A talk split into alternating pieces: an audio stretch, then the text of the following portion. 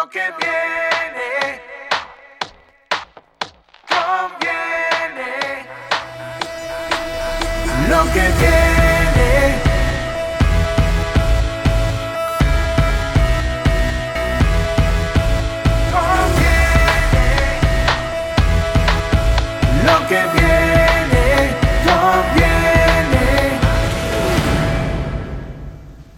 Bienvenidos a lo que viene conviene, señores. Una semana más con ustedes.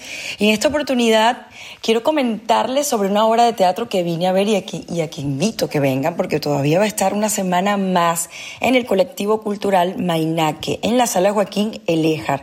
Esta obra se llama Laberinto y eh, está interpretada por Javi Domínguez y Lolo Martín.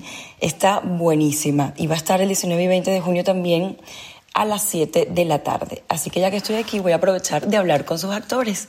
Y estoy con Javi Domínguez, que es un gran amigo y quien no los conoce es sobrino de Antonio Banderas. Esto es un tema, Javi, que la gente siempre te tiene que sacar. O sea que el- el- si ustedes no le ven la cara, pero él pone una cara como que no, me lo digas otra vez.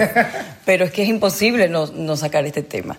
Pero bueno, eh, hoy ha sido el debut, o esta semana, o en esta obra de teatro, eh, Javi ha debutado como actor profesional y a la vez está graduándose de doble grado de arte dramático y arte escénico en ISAIN, aunque ya tú has estudiado en Los Ángeles, quiero que me cuentes también un poco de eso. ¿Cómo vives todo esto a la vez después de, bueno, del parón que hemos tenido mundialmente? Bienvenido, Javi, a lo que viene conviene.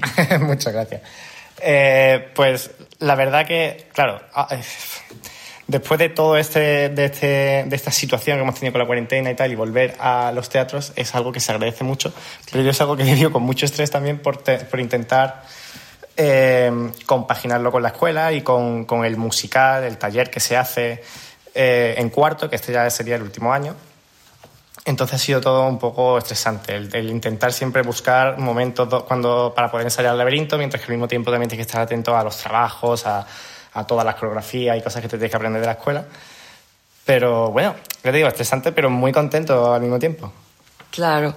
Cuéntame cómo, cómo, cómo, cómo descubres que quieres ser actor. Uy.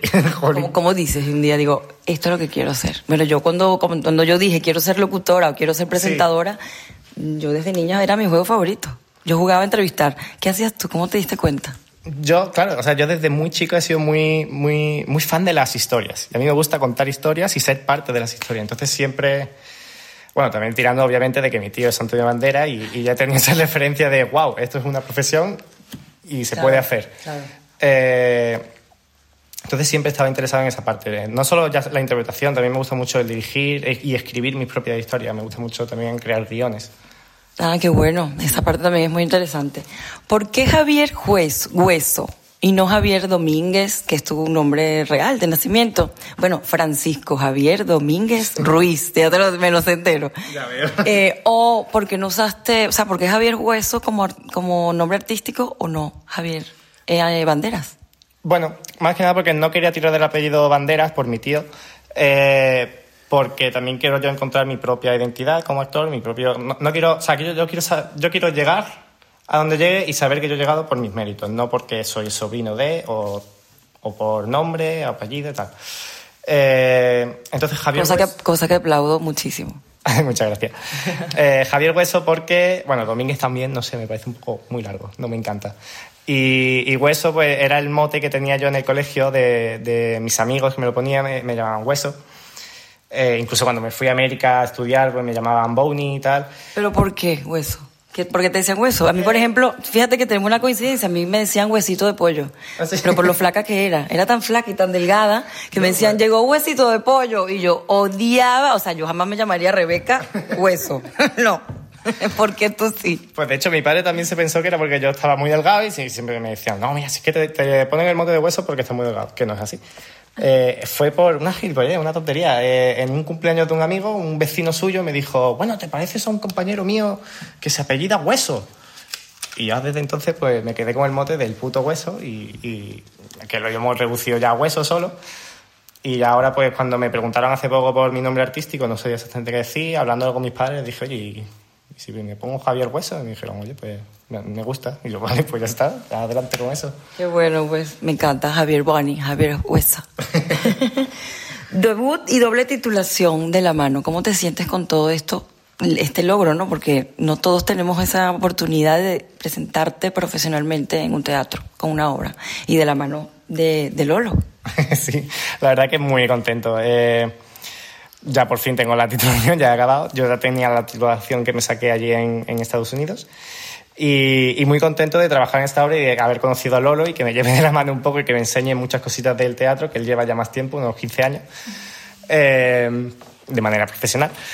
Y, y eso, muy contento, la verdad, porque he aprendido mucho de él y me ha ayudado a superar muchas cosas y ha aguantado mucho de mis nervios, que yo soy muy atacado muchas veces. ¿Y cómo te has sentido en, en, en, el- en las, en la- las tablas, no? ¿Te sientes satisfecho con la actuación que has hecho o, o cada vez que lo haces lo haces diferente? Cuéntanos esa, esa experiencia. Yo creo que, o sea, cada vez que lo hacemos, lo hacemos diferente, pero también eso es parte del teatro. Es cada vez que estás ahí arriba, te salen emociones diferentes, te salen reacciones diferentes a, lo que te, te, te ofrece el otro actor. Y, y yo creo que esa es una parte importante del teatro. Yo siempre entro con miedo, ya te he dicho que siempre voy con muchos nervios, pero cuando estoy ya ahí en, en el escenario eh, me dejo mucho llevar y a ver qué surge. Y, y me he visto muchas veces que, aunque hayamos ensayado muchas cosas, muchas partes de, de la obra y tal, que surgen cosas nuevas y, y- y que Lolo mismo los recibe y, y- y reacciona guay también. El día que dejes de sentir nervios, dedícate a otra cosa. Porque yo tengo años trabajando también en radio y incluso antes de darle play a esta grabación tenía nervios. Claro. O sea, siempre los primeros segundos es... Te da como algo por dentro, así que es algo rico. Yo creo que es parte de, de todo Los esto. nervios son, son buenos porque yo creo que, que, que significa que te importa lo que estás haciendo. Si no, no, no te pondría nervioso. ¿Qué hay de Raúl en Javi? Eh, uf, Porque les cuento que es súper interesante. Les voy a contar un poco de esta, no se las voy a contar, pero les digo que tienen que venir a verla. Les recuerdo que 19 y 20 de junio va- van a estar aquí en el colectivo cultural Mainaque, Sala Joaquín Elejar. Vengan porque está súper interesante. El laberinto es una reflexión abierta que trata directamente el tema de la homosexualidad reprimida y la diferencia de edad en un contexto actual. De verdad, estas diferencias, esas, esas relaciones de pareja de diferentes, diferentes edades, es una obra en la que se pone en tela el juicio, prejuicios y reflexiones sobre la vida. Bueno, es que el teatro me encanta porque te hace reflexionar y ves mm, tu vida reflejada allí de alguna manera, aunque mm, seas hombre, mujer, cualquier tipo de relación, pasa exactamente lo mismo de lo que acabamos de ver. Así que está bien interesante. Pero ¿qué hay de Raúl en ese chico que hemos visto hoy en el Laberinto? A mí, yo creo que me gustaría pensar que yo me veo eh, en muchas cosas de Raúl reflejado eh, en el sentido de, más que nada, en, en la libertad que tiene él de expresar las cosas, de también la libertad de, pens- de, de su pensa- del pensamiento que tiene, también de, no, pues, no sé cómo explicártelo, la verdad, pero yo creo que me entiendes, ¿no? Que, Total. que es ma- tiene una- una- un pensamiento más abierto. Claro. Y ahí es donde yo creo que me identifico un poco más. No, y de hecho se transmitió. O sea, esa parte de ti se transmite en el momento de la interpretación. De verdad que yo te felicito, cariño, de, de tu interpretación. ¿A dónde quiere llegar Javier Hueso?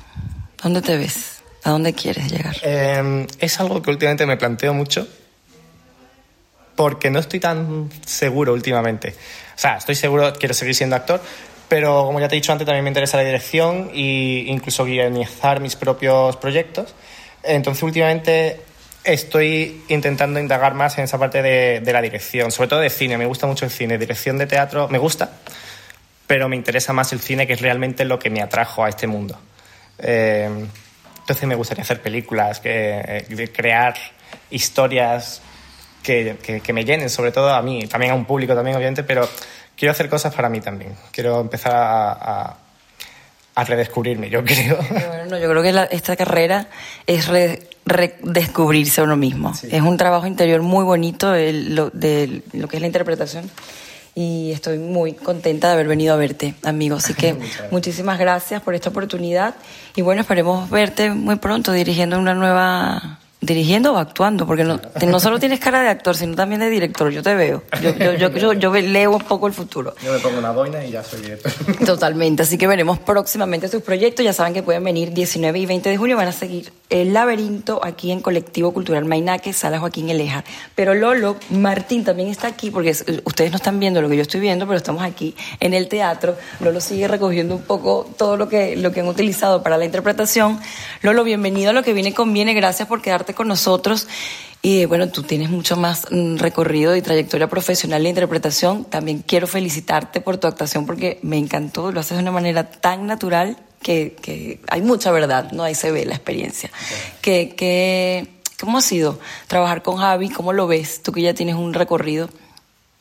¿Cómo ha sido la evolución, los ensayos? Cuéntanos un poco. Pues yo creo que Javi ha tenido una evolución muy grande, sobre todo los ojos de Javi son muy importantes.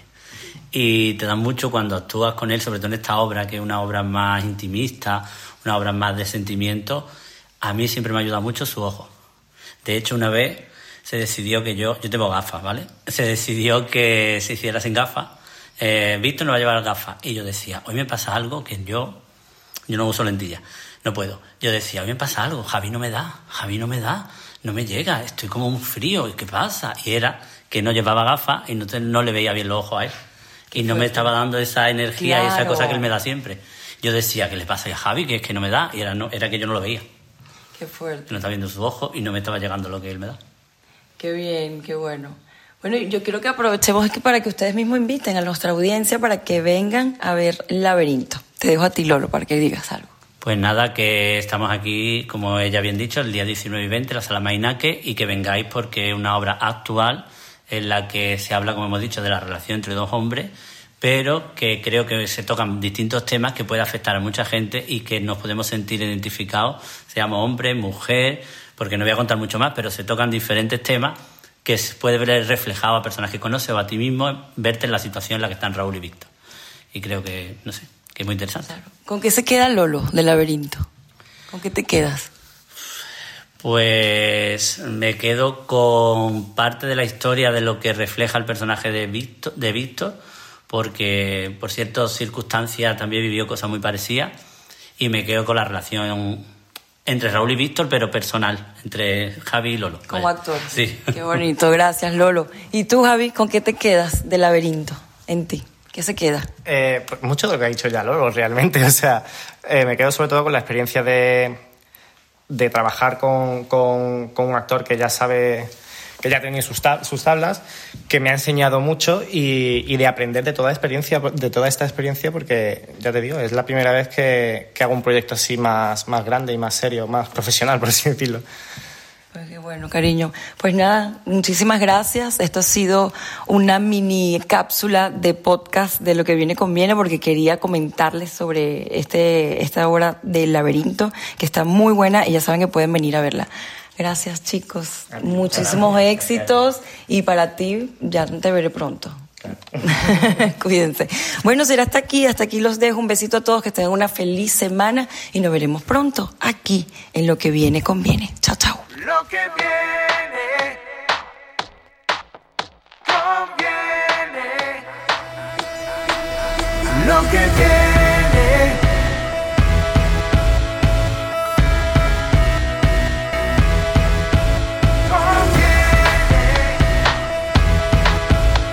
conviene. Lo que viene